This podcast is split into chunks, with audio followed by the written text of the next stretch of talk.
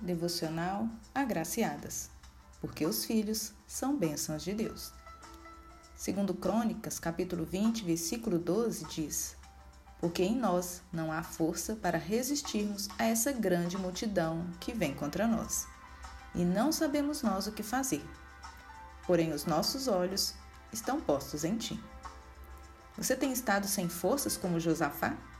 São muitas as tribulações e dificuldades que tem enfrentado? Você não sabe o que fazer? Já recorreu à internet, psicólogos, amigas, médicos, livros ou até cursos? Nada tem resolvido os seus problemas? Que tal pôr seus olhos em Deus? Colocar seu coração, seus medos, dúvidas, problemas no altar do Pai. Não é na força do nosso braço que resistiremos, mas é na força do Senhor.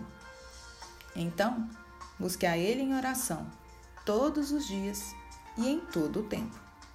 Com certeza, o socorro virá. Creia e confie no seu amor.